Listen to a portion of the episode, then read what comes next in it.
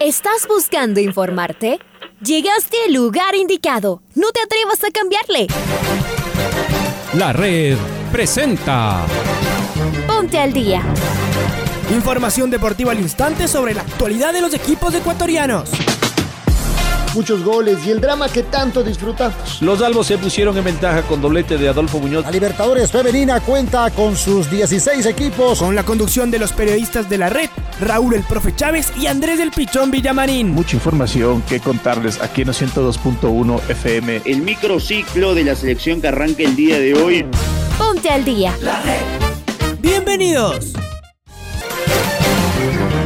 Amigos, amigas, eh, ¿qué tal? Hola, hola, ¿cómo les va? Abrazo grande, bienvenidos, bienvenidas, eh, buenos días, aquí estamos en este Martes 25 de enero del 2022 arrancamos, iniciamos, comenzamos la primera edición del Noticiero al Día de la Red. Abrimos los micrófonos de los 102.1 FM y comenzamos con las últimas noticias que se han desarrollado en el fantástico mundo del deporte. Te saluda Andrés Vinamarín Espinel en compañía de Raúl Chávez en Control Master. Está Paola Yambay, bienvenidos y bienvenidas. Saludo contigo, Raúl, ¿cómo te va? ¿Qué tal Andrés? ¿Qué tal amigos? Un fuerte abrazo para todos ustedes. Bienvenidas, bienvenidos a Noticias del Día en su primera edición. Arrancamos de inmediato con los titulares. Liga Deportiva Universitaria en 9 de octubre definirán la Copa de Campeones de este miércoles en Guayaquil. Alexander Alvarado pasó los chequeos médicos en Liga Deportiva Universitaria.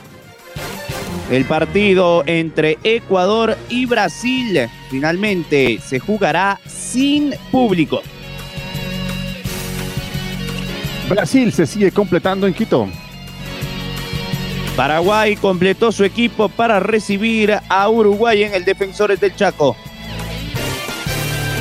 Colombia se prepara para medir fuerzas ante Perú. Y lamentable accidente de Egan Bernal que se podría perder toda la temporada en el ciclismo mundial. Señores y señoras, aquí en la red es momento de repasar el editorial del día en la voz de Alfonso Lazoyala.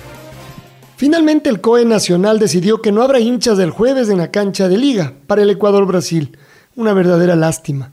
En pandemia ya hemos visto que los criterios no son uniformes e incluso las opiniones científicas muchas veces chocan entre sí. Las chicas y chicos regresan a los colegios. Esa fue una gran noticia el domingo. El semáforo cambió a anaranjado y parecía que eso suponía nuevos aforos. Nada alcanzó. Será una pena no poder mirar a la selección con el calor de su gente en un partido tan importante. Y no es que esto va a ser una ventaja para Brasil o hará que la Tridi Alfaro juegue reducida, no. Era la posibilidad de que sea una fiesta, restringida, con condiciones, pero fiesta futbolera. Incluso pensamos que hasta podía llevar un mensaje al resto del país con el cuidado de los protocolos en pandemia. Tampoco. Hemos revisado y lo seguimos haciendo esos históricos partidos de Ecuador frente a Brasil. El factor común es el público enloqueciendo en las gradas, los gritos de festejo de los jugadores en loca carrera hacia las tribunas, los abrazos interminables, las lágrimas de pura emoción, los amigos, las familias, los padres y sus hijos, los abuelos. El fútbol uniendo y celebrando. Otra vez será como desde hace dos años, desde la muchas veces fría tele, sin tener quien nos haga vibrar. Creo que muchas veces el fútbol y el deporte, como en el último año, ha logrado diferenciarse del resto de nuestra sociedad. Ha sido capaz de clasificar entre los mejores del mundo mientras nuestro país estaba sumido en una crisis económica tremenda, allá en el 2002. Nos fuimos al primer mundial. Hoy también estamos en una crisis, esta vez más política y de intolerancia. Y nuestra selección está alejada de estas discusiones, está intentando unirnos, nos estamos poniendo casi de acuerdo. Protocolos, distanciamientos, vacunas. La TRI ya jugó con público con muy buenos resultados. Creemos que debemos volver a nuestras actividades poco a poco y en orden, pero hay que volver. No podemos seguir encerrados. La alegría de los chicos al regresar ayer del colegio es incomparable. El fútbol es apenas una parte pequeña en nuestro día a día, pero puede llevar un notable mensaje. Creo que estamos perdiendo esa oportunidad. Y el COE Nacional se reunió este lunes y tomó la decisión basada en la situación sanitaria que vive el país. El equipo tricolor, en cambio, volvió al trabajo el día de ayer en la concentración. Ya estuvo presente Aarón Rodríguez, el último convocado por Gustavo Alfaro. Pablo Quín, del otro lado, nos trae noticias de la tricolor y de todo lo que ha pasado en las últimas horas. Pablito, ¿qué tal? Hola, ¿qué tal? ¿Cómo les va, compañeros? Amigos y amigas de la red, aquí está la información para el noticiero al día. El encuentro Ecuador-Brasil se jugaría sin público, sin aficionados. El COE Nacional sugiere que se realice el partido sin público, pero al mismo tiempo pide al Ministerio de Gobierno emitir la normativa a las intendencias provinciales. Eso dice el comunicado del COE Nacional. La situación sanitaria que vive el país es la principal motivación para esta decisión que se ha tomado en el COE Nacional. La tricolor, de su parte, volvió a trabajar este lunes. El equipo que lo conduce el profesor Gustavo Alfaro buscará una victoria frente a Brasil que le permita acercarse a la clasificación rumbo a Qatar 2022. Este martes definirá el equipo el profesor Gustavo Alfaro, que también atenderá a la prensa deportiva pasada las 13 horas, una vez que haya concluido el trabajo de este martes de la selección nacional. La ausencia de Byron Castillo, el estratega argentino, lo va a resolver en las próximas horas. Alfaro tiene a dos jugadores por esa banda, Ángelo Preciado y Romario Caicedo, convocado a la selección ecuatoriana de fútbol en este proceso eliminatorio rumbo a Qatar 2022. También en las próximas horas se va a conocer el resultado de la evaluación médica de Ángel Mena. Esta es la campaña de Ecuador al momento en las eliminatorias sudamericanas. Ocupa Ecuador la tercera casilla con 14 partidos jugados, 7 victorias, 2 empates, 5 derrotas, 23 puntos ha sumado la selección de Ecuador al momento. El árbitro del partido entre Ecuador y Brasil será el colombiano Wilmar Roldán. Hasta aquí la información deportiva, amigos y amigas de la red.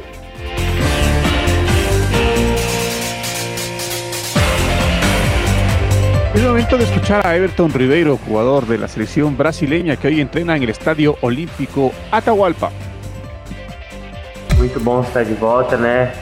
Muito feliz de ter essa oportunidade novamente, apresentar é, o Brasil com a camisa da seleção é um sonho que a gente realiza sempre que possível tá, tá aqui. E a preparação está sendo muito bem feita, treinamentos do Flamengo muito, muito fortes e já vinha treinando antes mesmo de voltar. Então acredito que tem, temos tudo para fazer um, dois grandes jogos, temos um, um longo ano pela frente. Então é tá focado a todo momento, principalmente no, no meu clube, né, no Flamengo, porque é a partir de lá que eu vou as oportunidades aqui. Então, é tentar fazer o meu melhor, cada vez mais, fazer os assistências, fazer grandes jogos pelo Flamengo e ganhar títulos para poder estar aqui novamente. Agora descansar da viagem para poder aproveitar essa aqui? Descansar bem, preparar daqui para frente até o jogo. Y vamos a cambiar de tema por un instante. Dejamos las eliminatorias porque Liga Deportiva Universitaria y 9 de octubre definirán la Copa de Campeones de este miércoles en Guayaquil. Vamos a pasar con Domingo Valencia Lazo para que nos cuente más detalles. ¿Cómo te va, Domingo? Bienvenido. Hola, compañeros, ¿cómo les va? Tras la victoria 2 a 0 ante Barcelona y 2 a 1 ante el Independiente del Valle del 9 de octubre y Liga Deportiva Universitaria respectivamente, los equipos de Juan Carlos León y Pablo Marini definirán la Copa de Campeones este miércoles a las 19 horas. Será la tercera vez que se encuentren el 9 de octubre y Liga después del ascenso del conjunto guayaquileño. Se han visto las caras en 34 partidos por Serie A. Los albos han ganado 18 juegos, han empatado 8 y el 9 de octubre se ha impuesto en 8 ocasiones. En la temporada 2021, los albos ganaron 4-2 en la primera fecha de la primera etapa en el Rodrigo Paz Delgado, mientras que los guayaquileños ganaron 4-1 en Guayaquil con una actuación estelar de Dani Cabezas. La final de la Copa de Campeones se jugará el miércoles a las 19 horas en el Estadio Cristian Benítez. Liga Deportiva Universitaria en principio tiene planificado viajar la mañana del día del partido. Informó para el Noticiero al Día Domingo Valencia. Compañeros, vuelvo con ustedes de Estudios Centrales. Gracias. Gracias Domingo, excelente día para ti también. Y es momento de escuchar a Alexandra Alvarado, el último refuerzo de Liga Deportiva Universitaria que el día de ayer pasó sus chequeos médicos. Estoy muy contento porque estamos sin ningún problema y espero ya mañana poder ir a entrenar con todo el equipo. significa muchísimo porque todos sabemos lo que significa Liga, lo que ha ganado. Estoy supremamente feliz de, de estar aquí. Así es, bien y no, no jugué mucho en Orlando. Espero poder, acá ayudar a mi equipo y poder conseguir todo el objetivo que nos pongamos. Hicieron un muy buen partido, incluso los que entraron también, los más jóvenes, jugaron muy bien y... ¿Te sorprendió el nivel para ser el primer partido amistoso además? Sí, sí, sí, creo que a todo, porque recién el primer partido de pretemporada siempre es un poco, cuesta más porque recién estás volviendo te comienzan los dolores, pero ayer se vio algo muy, muy espectacular y creo que tenemos buen equipo para pelear la, la, Copa. No, creo que, creo que lo que pasó ya, si bien quedan recuerdos muy lindos, pero eso ya pasó, ahora toca pensar en, en este momento tengo que pensar en Liga, hacer las cosas bien, tratar de recuperar el nivel que tenía. Pero bueno, eso también es falta de, de fútbol, falta de confianza que ojalá que aquí los pueda tener.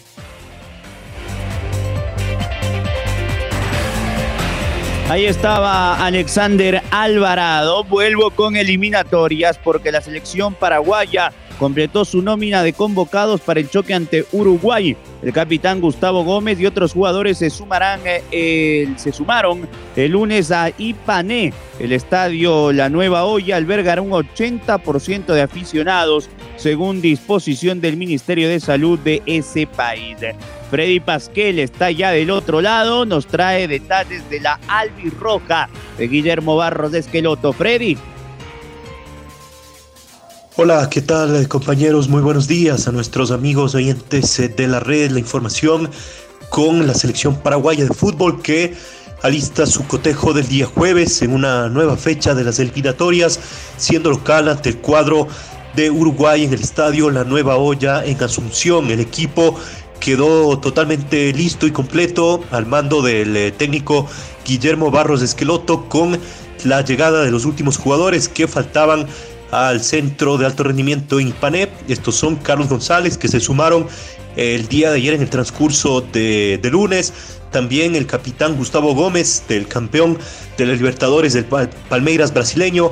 Y también Santiago Arzamedia se unieron. Los últimos en llegar también fueron Junior Alonso, Antonio Sanabria desde Europa, desde su club el Krasnodar de Rusia y también eh, la llegada de Omar Al, eh, y mientras que eh, por otro lado los jugadores que quedaron desafectados fueron cinco bajas, la última de Omar Alderete, además del central del Valencia quedaron fuera Celso Ortiz, Andrés Cubas, Alejandro Romero y Roberto Fernández por dar positivo para COVID-19. Esas son las bajas, mientras que por otro lado lo que decíamos, las eh, últimas incorporaciones, los últimos jugadores que llegaron hasta la concentración paraguaya que el día jueves será local, decíamos, en la Nueva Olla, con eh, las nuevas disposiciones del Ministerio de Salud Pública de ese país, ya no el 100% como habían tenido los últimos partidos por eliminatorias, dada la pandemia y el contexto que se vive en Paraguay, se redujo a un 80% de la capacidad eh, del estadio que eh, albergará el cotejo por las eliminatorias sudamericanas. Esta la información, compañeros. Vuelvo con ustedes a este estudios. Gracias, gracias Freddy. Un buen día. La selección colombiana se prepara para recibir este viernes a su similar de Perú. Las dos selecciones llegan con el mismo puntaje, pero los cafeteros tienen mejor gol diferencia. Estamos con Lucho Quiroz, quien nos va a ampliar el informe. Luchito, buen día. ¿Qué tal Andrés y Raúl? Un gusto saludarles. La selección colombiana de fútbol ya se prepara en Barranquilla para recibir en esta décima quinta fecha a la selección de Perú. Recordemos que los dos, eh, las dos selecciones están con el mismo puntaje con 17 puntos. La diferencia es que Colombia tiene menos 1 en gol diferencia y Perú tiene menos 5. Este viernes se enfrentan en el estadio de Barranquilla. Hay que ver que mm, el profesor eh, Reinaldo Rueda tuvo que cambiar su convocatoria ya que dos jugadores dieron positivo. El uno es Jefferson Erma y el otro fue el jugador Luis Muriel que juega en Italia. Llamaron a Víctor Cantillo y a Luis Suárez para sustituirlo. Partido, reiteramos, este viernes. Un abrazo. Sigamos con Colombia y presentemos a Diego Baloyes, al jugador de la selección cafetera. Acá lo escuchamos. Sí, obviamente tenemos el pensamiento de ganar, creo que estamos haciendo de todo para, para, para que sea así, con la ayuda de Dios y nada, eh, hemos venido trabajando de una, una gran forma, creo que tenemos grandes jugadores con bastantes eh, cualidades y para, para, para poder enfrentar todo ese tipo de, de adversidades que se nos presenten dentro de la cancha y creo que somos profesionales y podemos eh, y creo que seguro que, que- los goles llegarán y vamos a, sacar la, eh, la cara por el país y creo que, las cosas van a venir bien. Con la ayuda de Dios seguro que, que todo va, va a ponerse en orden. Vamos a analizar todas la- las, las virtudes y, y que tengan el rival para poder contrarrestarlas y aprovechar eh, todas las cualidades y potencial que tengamos nosotros para poder eh, sacar el partido adelante, los tres puntos son tan importantes para nosotros. Y obviamente como dije que es un rival muy directo para nosotros, creo que va a ser un, partido muy importante.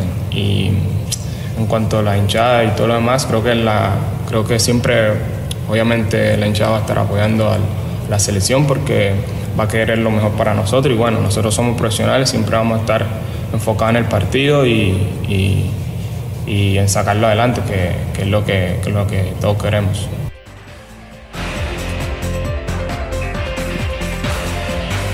Y ahora es momento de escuchar al director técnico de Perú, el argentino Ricardo Gareca, y sus impresiones para visitar Barranquilla. Entonces, me parece que en ese contexto va a ser un partido lindo para jugarlo, lindo para verlo, para vivirlo, eh, en, todo, en, todo, en todo momento. O sea, son, son los partidos que uno quiere jugar, o sea, son los partidos que uno espera eh, ansiosamente. Porque van definiendo cosas. Los dos, las, dos selecciones, las dos selecciones tienen expectativas concretas, están totalmente eh, vivas en todo aspecto. ¿Por qué? Porque tienen chance concreta en todo aspecto, entonces dependemos, ambas selecciones dependemos de nosotros mismas, entonces me parece que es un clima ideal y es un partido ideal para, para poder disfrutarlo, para poder vivirlo y bueno, hay que jugarlo, entonces eh, nosotros tenemos bien en claro dónde vamos y contra quién vamos a jugar. Yo creo que eh, Colombia y Perú ya son selecciones que se conocen de muchos años, o sea, ¿por qué? Porque eh, eh, hemos venido disputando partidos no solamente desde, desde lo que es eh, copas, copas, desde lo que es eh, eliminatoria, de lo que es partidos amistosos, fecha FIFA, bueno, todo, todo esto lo que tenga que ver con, con enfrentamientos, entonces son dos selecciones que se conocen, ellos nos conocen muy bien a nosotros y nosotros lo conocemos muy bien a ellos. Entonces, y seguimos de cerca todo lo, todo lo acontecido por ellos, como ellos deben estar, eh, seguir de cerca todo lo acontecido por nosotros. Reinaldo es un técnico de, no hace falta que yo eh, vierta alguna opinión de él con la experiencia que tiene él, o sea, un técnico totalmente reconocido, un técnico al que respeto muchísimo y, bueno, o sea, eh, a mí me parece que eh, sobre todas las cosas son partidos decisivos, como todos partidos decisivos, independientemente cómo venga uno u otro, eh, de- definen, cosas. Entonces, eh, bueno, en esa instancia yo creo que las dos selecciones van a estar preparadas. O sea, teniendo en cuenta muy en claro eh, qué significa este partido. Muy bien, y antes del gol del recuerdo, vamos a adelantar a Xiomara Guerrero, representante de Egan Bernal, ciclista colombiano, que tuvo un durísimo accidente y que muy probablemente se pierda toda la temporada en el ciclismo mundial. Las palabras de Xiomara Guerrero, le escuchamos. Los médicos en este momento se encuentran en evaluación, eh, no, podemos, no es algo que se descarte, pero tampoco lo podemos confirmar.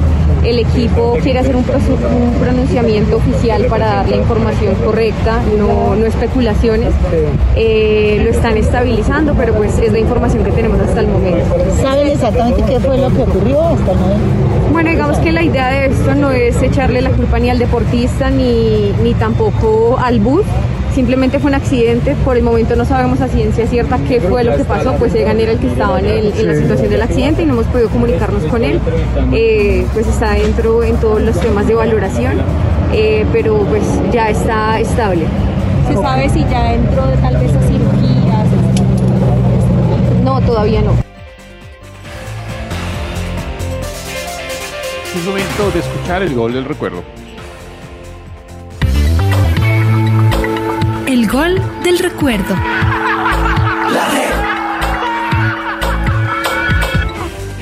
El 29 de enero de 2006, Liga Deportiva Universitaria recibió a Deportivo Quito por la primera fecha de la primera etapa en el estadio Rodrigo Paz Delgado. Los albos impusieron 3 a 2. Recordemos el tercer gol universitario, obra de Agustín Delgado, con los relatos de Pancho Moreno y los comentarios de Luis Paredes. Recupera el balón Walter Isa que acaba de ingresar en liga reemplazando a Murillo. La bola es de Urrutia. Viene Urrutia, cambia de frente, pelota para Riasco en el sector derecho. Trepa Riasco, rápido el hombre. Ahí va, llevándose la pelota Méndez. Méndez tira el centro. ¡Gol! De Agustín Delgado saltó el cabezazo abajo junto al poste para este golazo. ¡Gol! Exactamente a los 28 minutos del segundo tiempo. Una jugada patentada en la selección ecuatoriana de fútbol, esta vez en Ponciano, el centro de Méndez y el cabezazo soberbio del Team Delgado para bautizarse con la camiseta blanca. El Team Delgado acaba de marcar el tercer gol cabezazo abajo. Se estiró Villafuerte, pero el balón era inexorable. Buscaba la portería del Deportivo Quito para escribir este 3 a 1 se bautizó con la blanca, con la camiseta alba, el Team Delgado, y la jugada fue de la selección nacional Méndez para el Team, y Liga gana 3 a 1. Ahora ya estás al día junto a nosotros. La red presentó Ponte al día. Informativo completo sobre la actualidad del fútbol que más nos gusta, en donde estés y a la hora que tú quieras. Quédate conectado con nosotros en las redes de la red. Síguenos como arroba la red Ecuador y no te pierdas los detalles del deporte minuto a minuto. Escúchanos en vivo en TuneIn y en los 102.1 FM en Quito. ¡Te esperamos!